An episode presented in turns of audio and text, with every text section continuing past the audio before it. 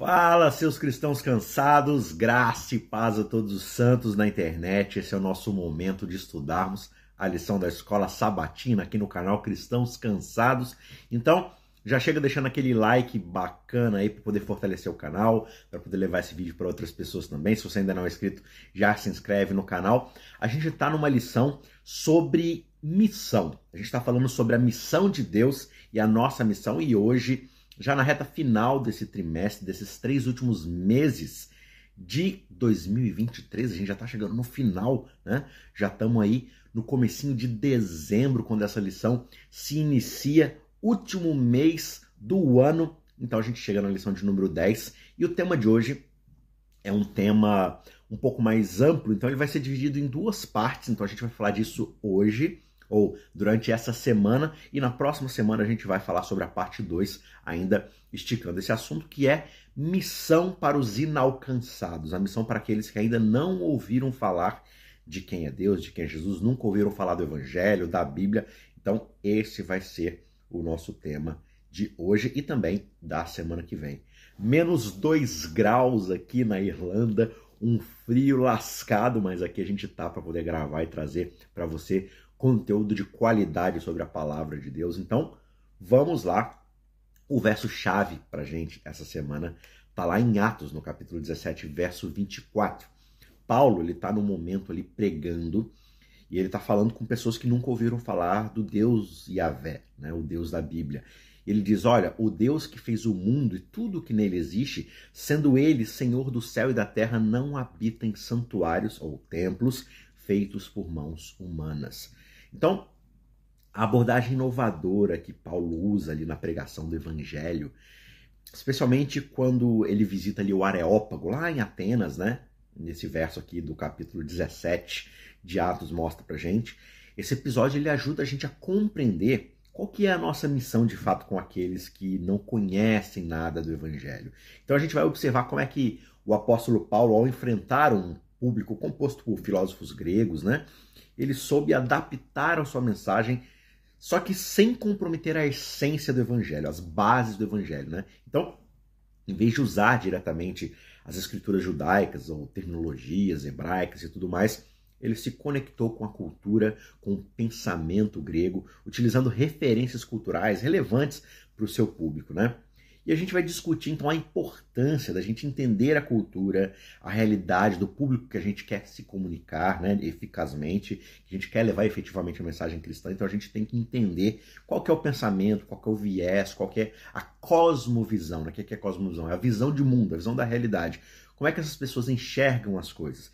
E Paulo ele demonstrou essa habilidade quando ele transformou toda a frustração que ele sentiu ali vendo a idolatria que permeava a cidade de Atenas, só que ele encontrou ali a oportunidade de fazer um ponto de conexão com aqueles atenienses.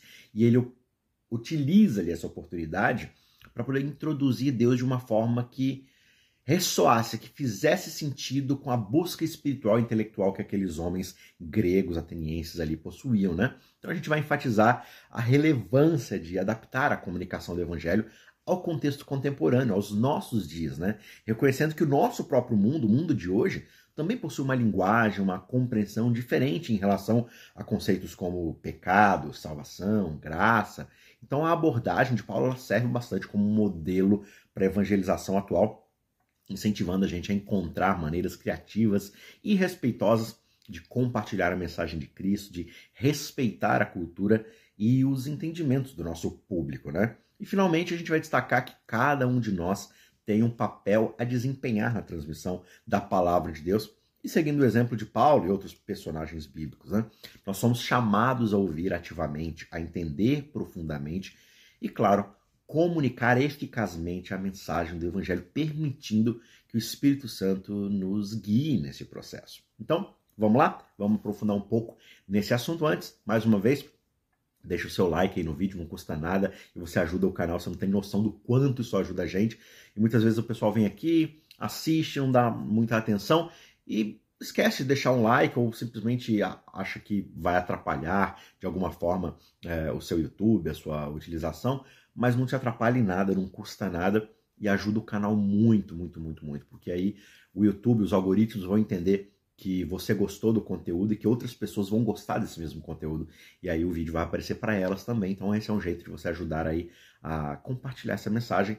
E se você quiser fazer isso de forma mais manual, né, de forma mais uh, com mais vontade, digamos assim, com mais empenho, você pode também pegar o link desse vídeo e enviar para um amigo, para um familiar, para alguém da igreja, para algum inalcançado que você quer que escute a palavra de Deus, tá certo? Lembrando aqui na descrição do vídeo você encontra os nossos cursos de teologia e de interpretação bíblica para leigos, né, para pessoas que querem começar a aprender mais sobre a Bíblia. Então são cursos gratuitos, um que já finalizou que é o de interpretação bíblica e o outro que está em andamento, que é o História de Deus. Está aqui na descrição, é de graça, aproveite e aprofunde-se no conhecimento da palavra de Deus. Beleza? Vamos direto aqui então para o restante da nossa lição. Então veja, Paulo quando ele chega lá na cidade de Atenas, e Atenas, claro, era uma cidade que era muito conhecida na época pela sua filosofia, pela sua alta cultura. E aí Paulo chega nessa cidade e ele se encontra diante de um grande desafio missionário, porque Paulo estava acostumado a pregar para judeus e até para gentios, mas gentios que já temiam a Deus, que já eram crentes. Então, a visão de mundo dessas pessoas já estava, de certa forma, alinhada com a história sagrada hebraica que formava a base da fé que Paulo pregava. Então, essas pessoas com quem Paulo convivia e pregava já conheciam, já tinham o pano de fundo daquilo que Paulo estava falando. Só que quando ele chega em Atenas, ele vai se deparar com pessoas de um contexto completamente diferente no que tange, né, no que diz respeito à cultura, à filosofia, à experiência de vida, à história de nação, né? Totalmente diferente. E aí o primeiro passo que Paulo dá é justamente o que aborda aqui nessa missão, uh, no que tange ao que a gente deve fazer como missão. Uh, e Paulo vai dar esse primeiro passo que é demonstrar uma compreensão profunda e respeitosa pela cultura que você está tentando alcançar. No caso de Paulo ali, a cultura ateniense. Então Paulo ele começa o seu discurso ali no lugar chamado Areópago, né? Areópago lá era o lugar onde as pessoas iam fazer discursos, debates filosóficos, né? Era um lugar de falar, de, de expor ideias. E Paulo vai até lá respeitando justamente essa cultura e ele começa a falar, ele começa a discursar e ele faz referência aos vários altares que ele viu enquanto ele passeava pela cidade, né? Altares a todos os tipos diferentes de divindades que os gregos, que os atenienses adoravam, respeitavam, faziam culto. E Paulo ele cita que ele encontrou um altar dedicado a um tal Deus desconhecido, lá em Atos 17, 23. E aí Paulo teve a brilhante ideia, claro, né, talvez ali convencido pelo Espírito Santo, mas Paulo teve ali a brilhante ideia de com muita habilidade se conectar com o seu público de uma maneira que fosse relevante para eles. Em vez dele chegar e rejeitar, condenar diretamente as crenças e práticas, vocês são um bando de idólatras, vocês não temem a Deus, vocês vão tudo queimar no fogo do inferno, vocês não prestam. Não. Ele usa esses elementos justamente como um ponto de partida para introduzir o Deus cristão. Ele não comprometeu a sua mensagem, ele não dissolveu o evangelho, ele não diluiu nada, mas ele adapta a forma como ele vai expor essa verdade para os atenienses de uma forma que de fato pudesse ser entendida e apreciada por aqueles que estavam acostumados a um pensamento filosófico e religioso diferente. E ele também se apoiou nas próprias tradições culturais e filosóficas dos atenienses, citando poetas, filósofos gregos. E isso não apenas mostrou o seu respeito, o seu conhecimento pela cultura local, mas também ajudou a estabelecer um terreno comum com seu público. Né? Um ponto de partida onde todos estavam na mesma página, falando a mesma língua, usando as mesmas referências, e assim Paulo podia explicar o seu ponto de vista, mas de uma forma que os atenienses pudessem compreender, baseado naquilo que eles já sabiam. Então, essa atitude de Paulo ali em Atenas ensina para a gente várias lições importantes sobre missão, sobre evangelismo, a começar pelo respeito pela cultura alheia. Né? Quando você está entrando num novo local, num novo ambiente, respeite a cultura daquele lugar, por mais que você discorde, por mais que não seja a sua própria cultura e que você ache errado, mas é, rejeitar a cultura daquelas pessoas diante delas vai fechar portas mais do que abrir. Então é essencial respeitar e compreender a cultura e a visão de mundo das pessoas que nós estamos tentando alcançar, porque essa pode ser uma maneira eficaz de introduzir temas espirituais, temas bíblicos que talvez toquem, que converjam para coisas que aquelas pessoas já compreendem na sua cultura, na sua realidade. Veja, a mensagem do evangelho ela deve permanecer a mesma. Ela não deve ser diluída, ela não deve ser adulterada, ela não deve ser alterada de forma alguma. Só que a forma como a gente vai apresentar e contextualizar essa mensagem, na sua essência, pode e deve ser adaptada no contexto cultural e intelectual do público que a gente está tentando alcançar. E Paulo ele demonstrou conhecimento sobre a cultura ateniense, ele a estudou, ele a visitou, ele a entendeu, a compreendeu. Então, tudo isso exige estudo, existe preparo. Então, Claro, a missão, ela exige um preparo, ela exige um estudo, ela exige uma dedicação. Não é simplesmente chegar e fazer as coisas de qualquer forma.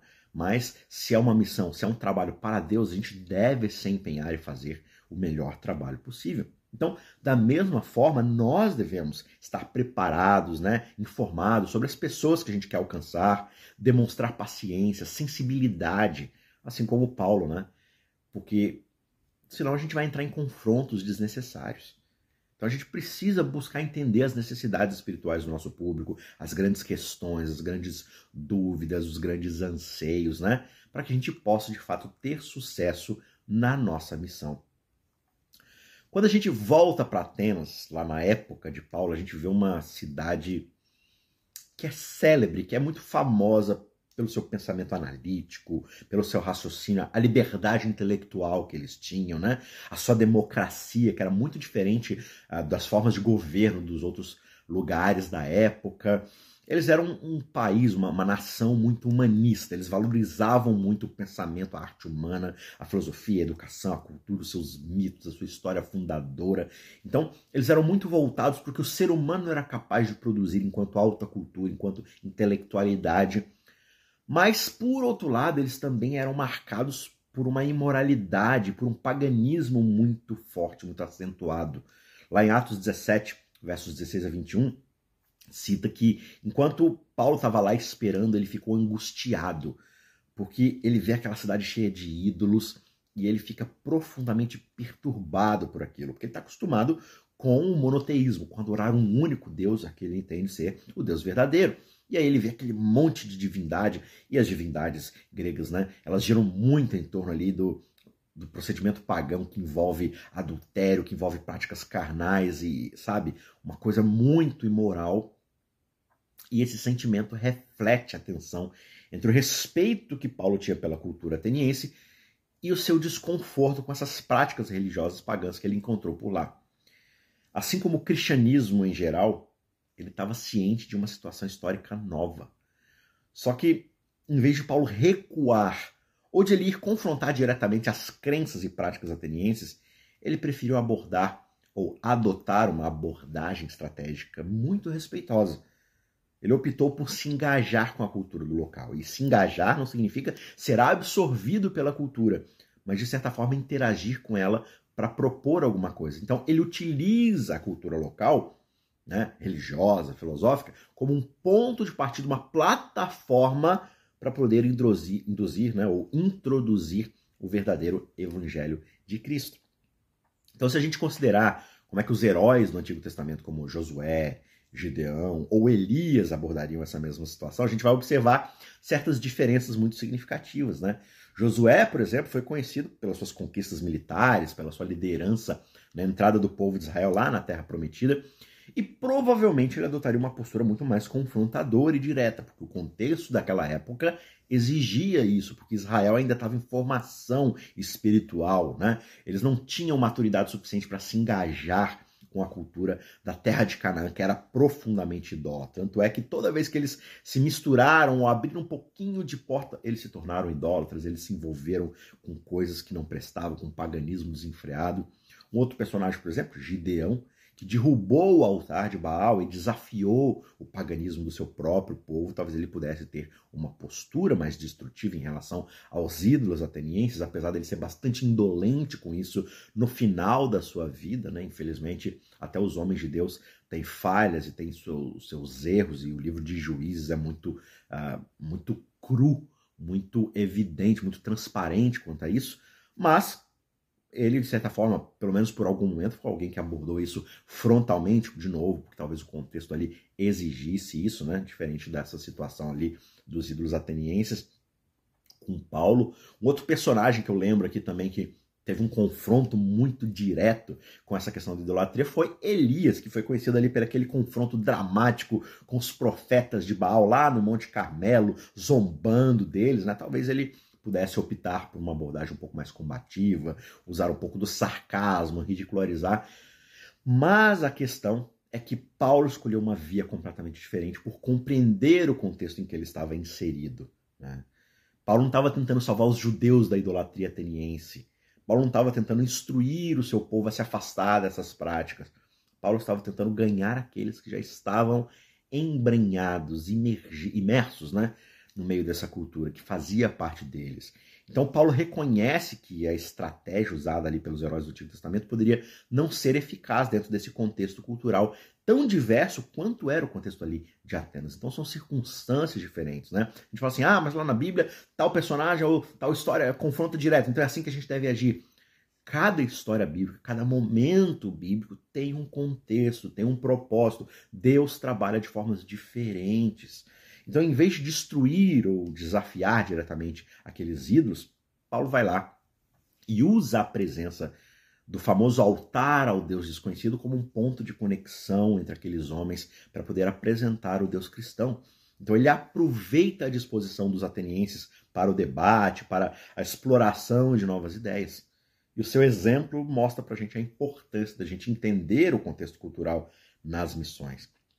Em vez da gente impor uma visão, Paulo procurou encontrar pontos de contato ali, de diálogo, respeitando a cultura local. Só que ao mesmo tempo ele apresenta o evangelho de uma maneira que pudesse ser compreendida e aceita.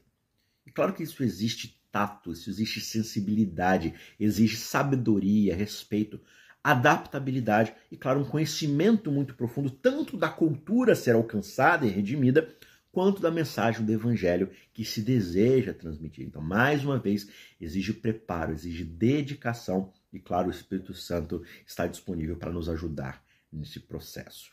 Avançando um pouco mais aqui é, nessa história, né, a história de Paulo aqui em Atenas, que é encontrada em Atos 17, versos 18 a 21, a gente vê também uma poderosa ilustração do trabalho do próprio Espírito Santo ao nosso redor, especialmente no contexto aqui onde novas ideias ou doutrinas são apresentadas a um público que potencialmente pode ser cético, pode ser hostil à mensagem que a gente quer apresentar. E é bastante interessante notar que Paulo ele é levado lá ao lugar chamado Areópago, aquele parlatório, lugar de se falar, e ele é levado até lá não como um réu num julgamento legal, mas como alguém que está expondo uma nova doutrina, um novo ensinamento, um novo ponto de vista filosófico, né? Isso em si já é um sinal do trabalho do Espírito Santo, de abrir as portas, de dar a Paulo uma plataforma no meio daquelas pessoas. Então, numa sociedade ali que valorizava muito o debate, o conhecimento, né, como a cultura grega, a mera disposição para ouvir alguém que trazia uma nova perspectiva já era um passo muito significativo e prova para a gente que, mesmo em ambientes que parecem resistentes ou indiferentes ao Evangelho, o Espírito Santo pode e vai nos preparar e preparar o terreno, os corações e as mentes daquele lugar para poder receber a mensagem de Deus. E algo muito revelador também nessa história é a abordagem dos filósofos epicuristas e estoicos lá de Atenas. Eles inicialmente questionam Paulo, chamando Paulo de tagarela. O que, que esse tagarela tá falando aí? O que, que esse balbuciador tá falando, esse monte de baboseira? Só que ainda assim, com essa postura, eles dão a Paulo a oportunidade de falar. Isso indica que mesmo entre aqueles que podem inicialmente rejeitar ou zombar as boas novas do evangelho, ainda existe uma curiosidade, uma abertura mesmo que mínima, mesmo que assim, sabe, bem sutil ali, ainda assim o Espírito Santo dá a oportunidade de eles ouvirem. E claro, ele trabalha nesses corações, criando uma brecha para o diálogo, para a compreensão. Talvez eles não aceitem completamente a mensagem do Evangelho, mas a oportunidade pode surgir. E com uma brechinha, o Espírito Santo é capaz de realizar grandes obras, se os corações duros das pessoas de fato é, aceitarem. Mas não é o nosso papel julgar quem merece ou não ouvir, né? avaliar, ah, não, aqui vai dar, aqui não vai dar, aqui eu consigo, aqui eu não consigo. O Espírito Santo vai criar essa oportunidade e ele vai trabalhar. É o papel dele convencer. O nosso é expor, é aproveitar as oportunidades que Deus nos dá para realizar a sua missão. E além disso, a experiência de Paulo é um lembrete de que o Espírito Santo muitas vezes nos coloca em situações onde a nossa fé, a nossa compreensão do Evangelho vão ser desafiadas, vão ser questionadas. E isso serve não apenas para fortalecer a nossa própria fé, porque a gente tem que saber em que pé das coisas nós estamos, mas também para que a gente possa aproveitar essas oportunidades para testemunhar para os outros daquilo que nós cremos. E o exemplo de Paulo mostra para a gente como é que o Espírito não apenas nos guia naquilo que a gente deve dizer, mas também nos capacita a falar de maneira que ressoe com o nosso público. Por isso que nós precisamos estar abertos e sensíveis à orientação do Espírito Santo, especialmente quando a gente enfrentar circunstâncias desconhecidas ou potencialmente hostis, como aquela que Paulo está enfrentando. Né? A história do apóstolo incentiva a gente a confiar que, mesmo nos momentos em que nós nos sentimos mais ali sob pressão, nós precisamos saber que o Espírito Santo está atuando, ele está abrindo caminhos e preparando corações e mentes para a mensagem que nós temos para compartilhar, mesmo que de maneiras que nem sempre a gente possa ver ou entender ou perceber imediatamente.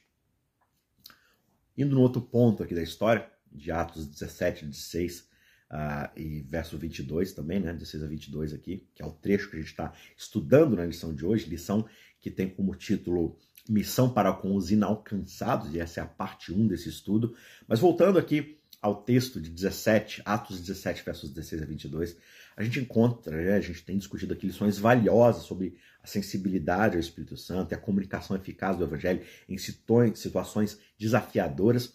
E o capítulo 17, verso 16, ele mostra pra gente que Paulo estava profundamente perturbado ali, vendo a cidade cheia de ídolos e tudo mais, só que, no entanto, ao invés de agir né, de maneira negativa, condenatória, ele vai lá e usa essa experiência para estabelecer um ponto de conexão com o seu público, como a gente tem visto até aqui, né? E aí, indo então para a forma como ele vai adaptar o seu discurso, a forma como ele vai contextualizar o evangelho, ele começa o seu discurso reconhecendo a religião dos atenienses, o quanto eles buscam o divino, o transcendente, né? Ele demonstra essa atitude ali de respeito, de entendimento da cultura local, é, e esse é de fato assim, um, um ponto que mostra para gente o quanto é construtivo a gente aproveitar essas oportunidades de diálogo. E ali, ao falar sobre os ídolos, Paulo faz referência, como eu já falei aqui, aquele altar do Deus desconhecido, e ele mostra o quanto ele compreendeu a cultura, o quanto ele estudou, o quanto ele é, mergulhou ali no, no, ponto de vista do seu público, e essa é uma maneira, de fato, muito inteligente da gente introduzir o conceito uh, do Deus cristão de forma natural, de forma relevante, e ele consegue ali captar a atenção dos seus ouvintes, estabelecer um terreno comum entre eles, e o fato dele adaptar, então, a sua mensagem ao contexto dos seus ouvintes é o exemplo crucial para a comunicação do evangelho. Né? Ele não recorre a um discurso antigo, preparado para os judeus ou para outros públicos. Em vez disso, ele personaliza sua mensagem para os atenienses, mostrando que de fato ele entende as suas crenças, as suas práticas, ele se importa com eles o suficiente para se preparar para isso, para entender o ponto de vista deles. Né? Isso não apenas valida a experiência, os sentimentos do público que Paulo está tentando atingir, mas também demonstra o respeito genuíno que Paulo tinha por eles. E o seu comportamento reflete também uma profunda dependência do Espírito Santo, porque em vez dele confiar em fórmulas prontas, métodos pré-determinados, ele se mostra sensível à orientação do Espírito Santo. Isso mostra pra gente, nos ensina que na comunicação do evangelho é essencial o tempo todo nós estarmos abertos à direção do Espírito Santo para adaptar a nossa mensagem para atender às necessidades do contexto do nosso público. Isso é muito importante de ser frisado, porque muitas vezes a gente se apoia em fórmulas prontas, em fórmulas matemáticas de evangelismo. Só tem um jeito de falar e é isso daqui. Não, o jeito certo é esse. Não, treinamento aqui para a gente aprender e decorar o método. E muitas vezes a gente deixa de entender que as pessoas não são fórmulas matemáticas, as pessoas têm problemas complexos, têm vidas diferentes, têm contextos, situações, culturas, vivências, histórias diferentes que não se encaixam nas nossas fórmulas. Então, ter um ouvido aberto um coração sensível e atento e uma mente aberta ao Espírito Santo para nos conduzir a forma como vamos ouvir e falar com essas pessoas é extremamente importante. E a maneira como o apóstolo então vai introduzir esse novo Deus, digamos assim, aos atenienses, conforme é descrito aqui no texto que a gente está lendo, e a gente avança aqui para os versos 23 a 29, dá esse exemplo para a gente de como adaptar então essa mensagem dentro de um contexto cultural específico. E nesse episódio específico que a gente está estudando, Paulo então vai demonstrar a sua compreensão da cultura ali grega, dos princípios bíblicos que ele era fundamentado. E é importante observar que no seu discurso ele não vai citar diretamente as escrituras nenhuma única vez. Paulo não vai fazer nenhuma citação, nenhuma declaração da escritura hebraica, apesar da sua mensagem estar totalmente impregnada dos conceitos bíblicos. Só que ele se abstém de fazer qualquer referência direta a Moisés, aos profetas, ou usar termos em hebraico, porque isso não faria diferença nenhuma para os atenienses. Eles não tinham isso como base. Eles não partiam desses pressupostos que o Antigo Testamento partia. Então seria uma coisa inútil, seria infrutífero. E essa foi uma estratégia deliberada de Paulo, então, para se conectar com seus ouvintes, porque eles eram filósofos gregos. E, portanto, eles não iam estar familiarizados, ou eles não veriam qualquer autoridade nas escrituras judaicas. Então, Paulo ele começa identificando aquele altar ao Deus desconhecido, usa isso como ponto de partida para introduzir o Deus cristão, e ao fazer isso ele valida a busca espiritual dos atenienses, ele estabelece uma base comum para a introdução Deus cristão. E aí nos versículos seguintes, ali 24, 29, ele apresenta Deus como criador de tudo e que não habita em templos feitos por mãos humanas. Ele se concentra em atributos de Deus que seriam atraentes, que seriam compreensíveis para um público filosófico grego. Né? Termos como transcendência, ou seja, transcendência é você partir do que é conhecido para aquilo que é desconhecido, que está no além, né? Então, com um filósofo, nossa, isso é um prato cheio. Eles querem muito transcender, ou seja, sair das suas próprias limitações cognitivas e alcançar algo extraordinário, algo que está além da imaginação, está além daquilo que a gente consegue tocar e ver aqui. Então, esse era um tema que chamava muita atenção deles e Paulo fala: olha, ele não habita aqui, ele não está em templos que a gente pode tocar, ele está no além, ele está em algo muito uh, longe de nós, apesar, Paulo vai falar, né, de estar aqui perto de nós da mesma forma. Então, isso, ele deixa eles intrigados com esse ensinamento então, ele fala dessa transcendência, ele fala da providência divina, né? a providência de fazer chover, de, de, de fornecer aquilo que nós precisamos para viver. Então, de novo, para uma sociedade como a dos atenienses, que dependiam, digamos assim, dos deuses para poder dar chuva, fertilidade e tudo mais. Não, esse Deus ele é capaz de trazer essa providência. Ele transcende nosso entendimento, ele está além de nós, mas ao mesmo tempo ele está aqui, provendo o que nós precisamos. Paulo fala da paternidade universal de Deus, ele ama a todos, ele é o pai de todos, ele nos criou a todos nós, então todos somos filhos, feitura dele. Então Paulo ele destaca que Deus não é uma divindade distante ou desconhecida, apesar de ser transcendente. Ele é alguém que está aqui perto, que deseja um relacionamento de pai com filho, com todas as suas criaturas. E interessantemente, Paulo faz referência, inclusive, a poetas gregos para poder reforçar o seu ponto. Ele cita, por exemplo, um cara muito famoso chamado Epimênides de Arato, né? Ele diz assim, e esse trecho está lá na Bíblia, mas Paulo não cita esse trecho porque está na Bíblia. Está lá na Bíblia porque Paulo cita esse trecho. Então, lá em Atos, você vai ver um trechinho de um, de um famoso poeta ateniense, o famoso poeta grego aqui. Não sei se ele era ateniense, ele era grego, enfim. Mas é um verso famoso que diz: Pois nele vivemos, nos movemos e existimos. Nós somos também prole dele, ou somos feitura dele. Veja, isso não são versos bíblicos. Eles estão lá no Novo Testamento porque Paulo cita. Então, o Novo Testamento registra um poema grego e não o contrário. Paulo não está citando a Bíblia. A Bíblia está citando um poema que Paulo utiliza citando um poeta grego, se é que você consegue entender no meio dessa confusão. Então, Paulo utiliza essas fontes que seriam muito respeitadas e reconhecidas ali pelo seu público, né, para que possa ter esse ponto de contato com eles. Isso não só mostra o amplo conhecimento que Paulo tinha ali sobre a cultura grega, mas também a sua habilidade em usar essa cultura para iluminar e criar pontos de contato, iniciar conversas sobre quem Deus é e o que ele deseja fazer. Né? Então, nessa maneira como Paulo introduz as boas novas ali em Atenas, no seu discurso ali de Atos é, 17, 30, 31, ele também demonstra uma habilidade muito notável de condensar a essência do evangelho numa mensagem que é ao mesmo tempo concisa mas profundamente significativa. Ele consegue comunicar conceitos cruciais do cristianismo de uma maneira que era simples, mas ao mesmo tempo aceitável para o seu público. E nessa passagem ele resume o evangelho em duas frases essenciais. Ele diz: Deus pois não levando em conta os tempos de ignorância, ou seja, todo o tempo que vocês não conheciam, agora manda a todos os homens em todo lugar, que se arrependam por quanto ele estabeleceu um dia em que ele há de julgar o mundo com justiça por meio de um homem que destinou e acreditou a todos, ressuscitando-os, ressuscitando-o dentre os mortos. Então, nesse trecho, o apóstolo ele aborda temas centrais como arrependimento, julgamento, a ressurreição. Só que ele faz isso de uma forma que ressoava com o entendimento e a cultura dos seus ouvintes.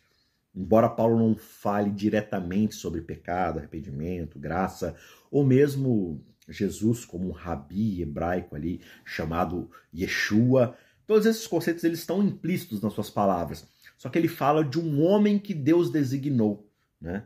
Ele não vai citar termos hebraicos porque isso não vai fazer a menor diferença ali para os atenienses mas ele fala desse homem vindo da parte de Deus, referindo-se claramente aqui a Jesus, só que ele faz de uma forma, de uma maneira que traduz contextualmente a identidade de Jesus para aquele público ateniense.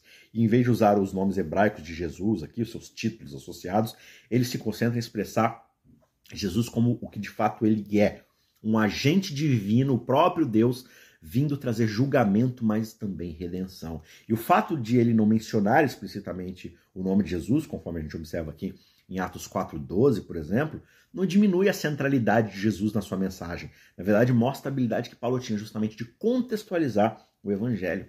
Paulo sabia que o seu público, composto principalmente de filósofos gregos, poderia não ser receptivo a uma mensagem enraizada em nomes e termos hebraicos. Né? E aí, em vez disso, ele se concentra em apresentar aos princípios subjacentes, ou seja, essenciais do evangelho de uma maneira que pudesse ser entendida e aceita por eles, né? Isso traz pra gente uma lição muito valiosa. A gente tá tão embrenhado ali, tão, sabe, é, cheio de jargões igrejeiros, sabe? A gente tem muito jargão. Não, você precisa receber o sangue de Cristo sobre você. Não, porque o galardão tal, tal, tal. Não, porque Jesus, porque aceita a mensagem para você ir morar nas mansões celestiais, na Canaã celestial. A gente tem vários jargões de igreja que faz total sentido para o nosso ambiente de igreja. Só que a gente vai falar com certas pessoas que são fora desse ambiente completo. E aí as pessoas falam assim: esse cara é louco, o que ele está falando aí de. Sabe? Não, porque Jesus quer trazer a você a redenção pelo seu sangue. Ah, ah, que coisa nojenta. Porque não faz sentido para elas não cresceram nesse ambiente. Então, o trabalho aqui de Paulo em Atenas revela para a gente um equilíbrio muito cuidadoso entre a fidelidade aos fundamentos do evangelho, mas a flexibilidade na linguagem, na forma de comunicar a mesma mensagem. Paulo respeita a cultura, o entendimento do seu público, ao mesmo tempo que ele mantém a integridade da mensagem da fé cristã. E o seu exemplo, ele serve para gente como esse modelo para a evangelização contemporânea, mostrando como é que é possível compartilhar o evangelho de maneira eficaz, respeitosa e culturalmente relevante. Com a experiência de Paulo, nós vemos o quanto ele estava disposto a pensar e falar de uma maneira que se conectasse com o seu público, filosoficamente, espiritualmente, né? Usando ali o que fosse necessário, até mesmo citando poetas gregos pagãos, mas discernindo isso de uma forma muito profunda, muito guiada pelo Espírito Santo, né? E levando essa mensagem até essas outras pessoas.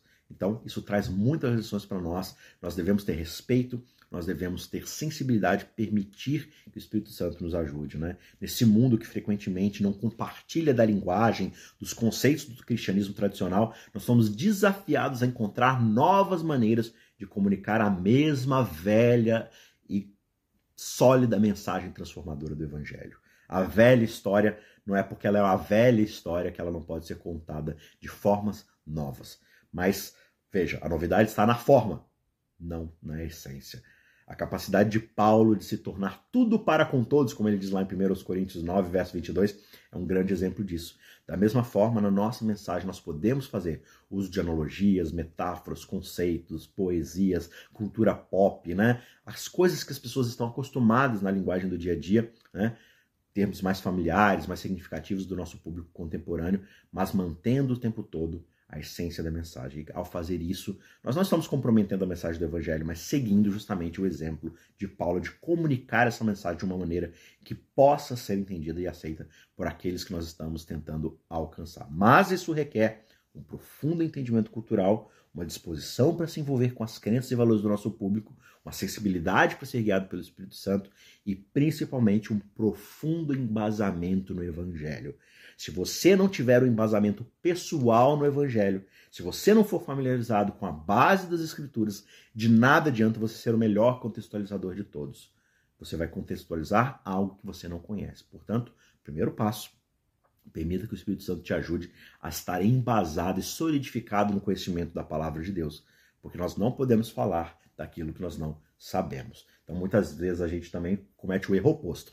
A gente se torna especialistas em contextualizar, mas a gente não sabe o que contextualizar, porque a gente não tem bagagem, porque a gente não tem profundidade na palavra de Deus. Então, é o equilíbrio das duas coisas. Não simplesmente pegar toda aquela bagagem religiosa, igrejeira, bíblica que nós temos e jogar no público sem nenhum discernimento, mas também não adianta simplesmente contextualizar é, palha, contextualizar fast food, contextualizar um monte de senso comum que tem muito mais a ver com a cultura pop e muito mais a ver com o senso comum da vida prática do que de fato com o que Deus nos revela na sua palavra, tá certo? Eu já avancei bastante aqui no vídeo, já estouramos aqui os nossos 30 minutos e eu vou parar por aqui, mas a gente vai ter a parte 2 para continuarmos conversando na semana que vem sobre esse assunto que é muito interessante, né? Sobre como adaptar a mensagem, como alcançar aqueles que de fato não conhecem a palavra de Deus, não conhecem nada sobre quem Deus é, tem muito pouco conhecimento prático da palavra de Deus, mas nós somos desafiados a falar também com esse público. Então, que Deus possa te abençoar, que Deus te dê o Espírito Santo para te ajudar a se solidificar na palavra, mas também a ter sensibilidade de contextualizar a sua palavra, a sua missão, o seu evangelho para todos aqueles que ainda não ouviram, tá bom? A gente se vê na semana que vem. Não esqueça, se esse vídeo te edificou, te ajudou de alguma forma, deixa o seu joinha aqui embaixo. Não é inscrito no nosso canal? Se inscreve também, compartilha esse vídeo com outras pessoas e a gente se vê na semana que vem, tá certo? Forte abraço, até lá, tchau, tchau.